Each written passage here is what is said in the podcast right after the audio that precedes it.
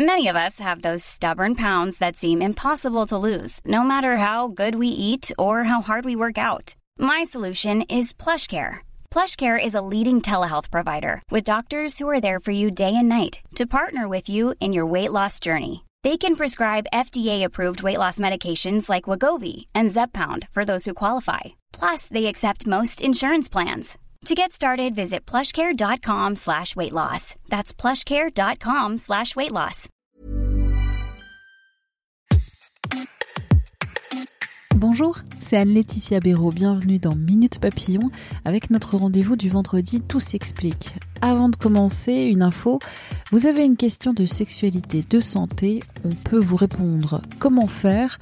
Vous nous laissez un message vocal sur notre répondeur. Le lien est dans nos articles Tout s'explique sur 20minutes.fr ou sinon, vous nous écrivez à l'adresse mail audio-20minutes.fr. On transmet vos questions à des professionnels qui vous répondent dans ce podcast. Une remarque, nos podcasts ne peuvent pas remplacer une consultation médicale. Dans cet épisode, on va répondre à une auditrice qui nous a laissé ce message.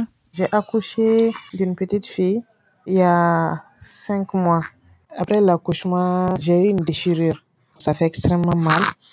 Donc, j'ai même pas eu le courage d'aller faire une autre consultation après l'accouchement, de peur qu'ils ne me disent que c'est les points de suture sont mal faits. J'ai l'impression qu'il y a un bout de chair qui pend à l'entrée même du, vagin. Et il y a un tout petit petit trou aussi, comme si là le médecin avait sauté cette partie. Pour répondre à cette auditrice, Camille Tallet, sage-femme à Lyon, présidente de l'association Périnée Bien-Aimée. Camille Tallet, bonjour. Qu'est-ce que cette auditrice nous décrit? Cette dame vous décrit un problème sur sa suture. Donc, elle a certainement eu une déchirure au moment de son accouchement. Donc, soit une déchirure spontanée, soit ce qu'on appelle une épisiotomie, c'est-à-dire qu'on a coupé des tissus pour laisser passer le bébé.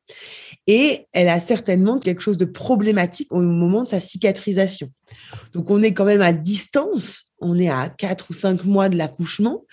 Donc, normalement, la cicatrice, elle est vraiment fermée à ce moment-là. Donc, il faut qu'on aille, en tant que professionnel de santé, voir ce qui se passe et essayer de comprendre ce ressenti qu'a cette patiente de cette petite bout de chair, ce petit trou. Il y a certainement un problème qui est apparu pendant sa cicatrisation. On va parler cette déchirure, donc euh, c'est quand le bébé est sorti, donc le bébé qui est sorti du vagin, c'est une déchirure du périnée. Alors c'est quoi le périnée?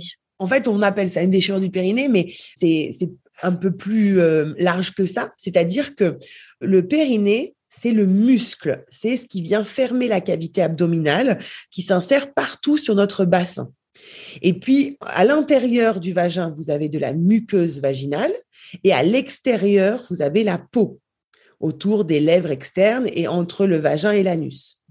Et en fait, quand le bébé naît, soit il y a des tissus qui vont se déchirer un peu, donc un peu la peau, un peu le muscle du périnée et un peu la muqueuse vaginale, soit nous, en tant que professionnels, on est obligé de couper parce que soit il faut qu'on fasse naître le bébé rapidement, soit parce qu'on voit que les tissus vont certainement beaucoup plus se déchirer que si on coupe un peu plus tôt.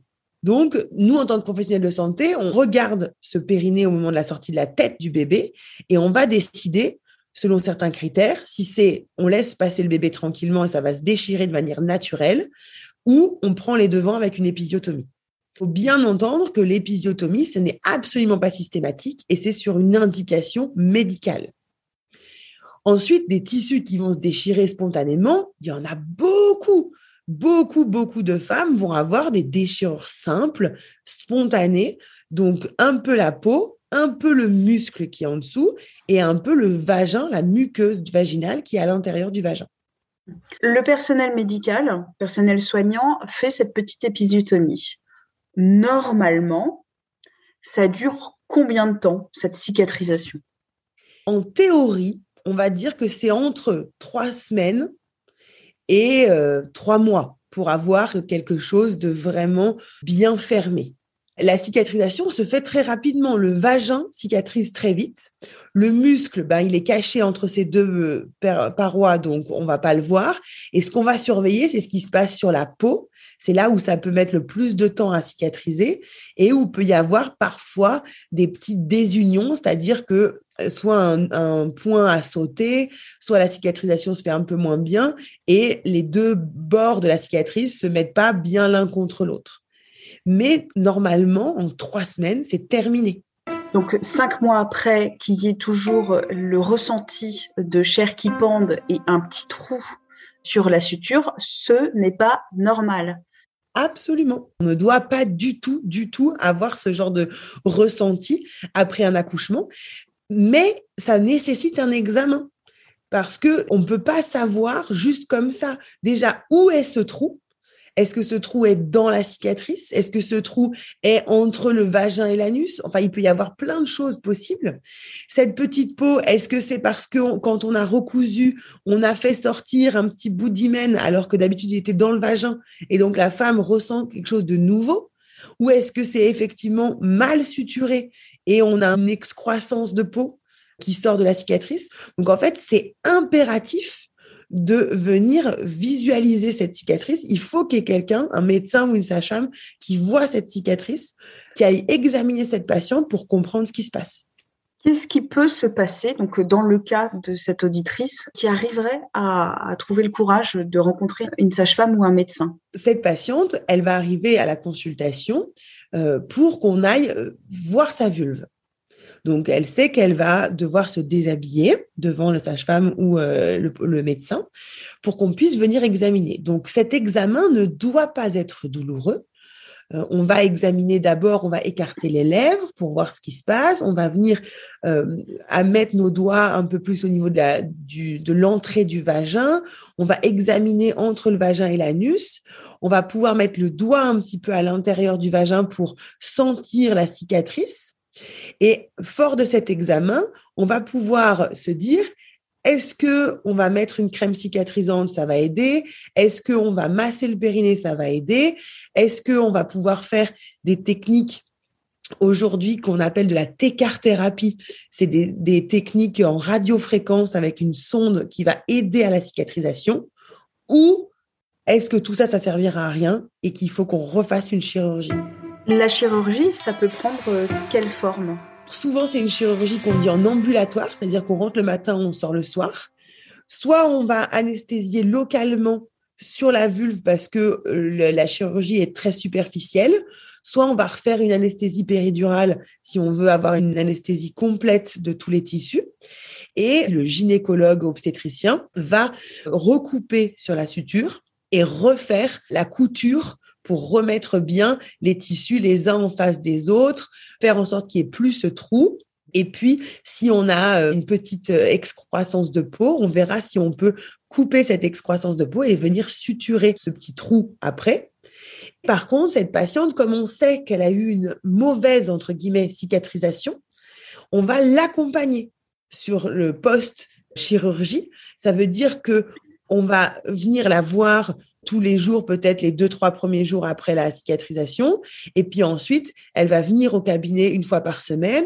On va masser la cicatrice. On va pouvoir faire ces séances de técar-thérapie qui vont améliorer la cicatrisation. Donc, en fait, il faut bien se dire que, bah, y a eu ce raté à l'accouchement.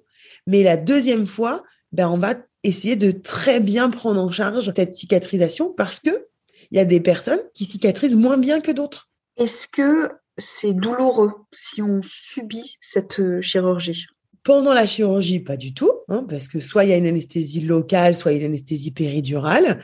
Donc, euh, vous sentirez rien du tout.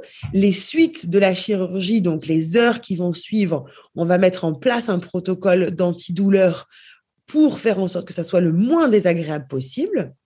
Et puis, à la différence de la première fois, ben, on sait qu'il faut qu'on surveille cette cicatrisation.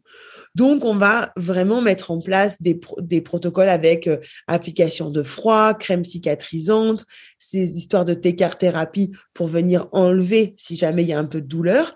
Mais la cicatrisation ne doit jamais euh, invalider la patiente. On doit pouvoir continuer de euh, se mouvoir. Alors, bien sûr, on va pas s'asseoir sur son périnée, on va pas aller faire ses courses au supermarché. On va se reposer pendant 4-5 jours. On va essayer de rester demi-allongé. On va, on va mettre en place des choses pour qu'il y ait une prise en charge de la douleur. On va demander à la patiente de bien prendre ses antidouleurs en systématique parce que non, ça ne doit pas être douloureux. Ça peut être gênant, ça peut être désagréable, mais ça ne doit pas être douloureux. On rappelle bien, ce n'est pas une chirurgie esthétique, c'est une chirurgie prise en charge par la sécurité sociale. Exactement, ça va vraiment être une chirurgie euh, parce que c'est invalidant ce qui s'est passé avant. Ça aurait pu même être bien suturé et être quand même douloureux.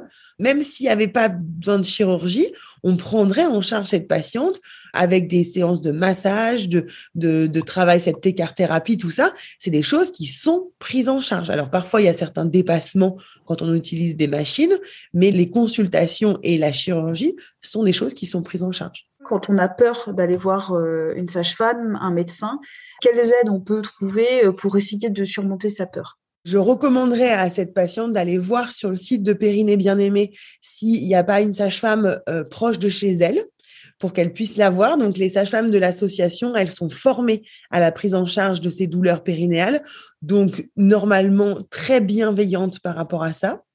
C'est aussi possible de dire qu'on veut faire une téléconsultation en premier. Comme ça, on commence à avoir un premier euh, contact avec cette sage-femme ou ce médecin pour voir si ben ça, on est plus en confiance et donc on sera d'accord d'aller faire une consultation en présentiel. Mais en tout cas, il faut continuer d'aller chercher un professionnel parce qu'il faut quelqu'un qui vienne examiner sa vulve. Et ensuite, ça ne doit pas être douloureux non plus pour les relations sexuelles. Bien évidemment, la reprise de la sexualité avec pénétration, quand la femme l'aura décidé, donc il n'y a pas de norme, on peut très bien attendre un an si on pense qu'on a besoin d'attendre un an. Mais lorsque la reprise de la sexualité avec pénétration se fait, ça ne doit pas être douloureux. La pénétration à aucun moment ne doit être douloureuse. Et si on appréhende énormément la reprise des rapports, il faut en parler à la sage-femme ou au kiné qui va vous suivre pendant la rééducation du périnée comme ça, on peut voir avec cette personne, aller faire un peu des massages.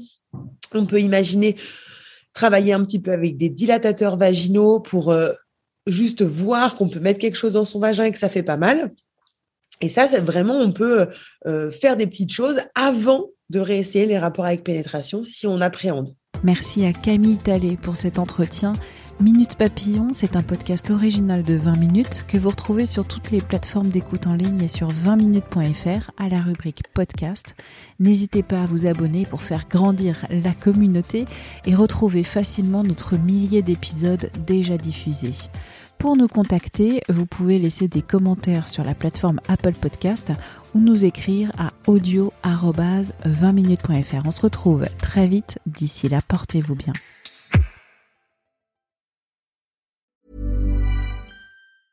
Hey, it's Danny Pellegrino from Everything Iconic. Ready to upgrade your style game without blowing your budget? Check out Quince. They've got all the good stuff shirts and polos, activewear, and fine leather goods, all at 50 to 80% less than other high end brands. And the best part? They're all about safe, ethical, and responsible manufacturing. Get that luxury vibe without the luxury price tag. Hit up quince.com slash upgrade for free shipping and 365 day returns on your next order. That's quince.com slash upgrade. Ne va pas se quitter comme ça. Vous avez aimé cet épisode? Sportif, généraliste, sexo ou scientifique, varié mais toujours bien informé. Découvrez les autres podcasts de la rédaction 20 minutes sur votre application d'écoute préférée ou directement sur podcast au pluriel.20minutes.fr. Et merci de nous avoir écoutés.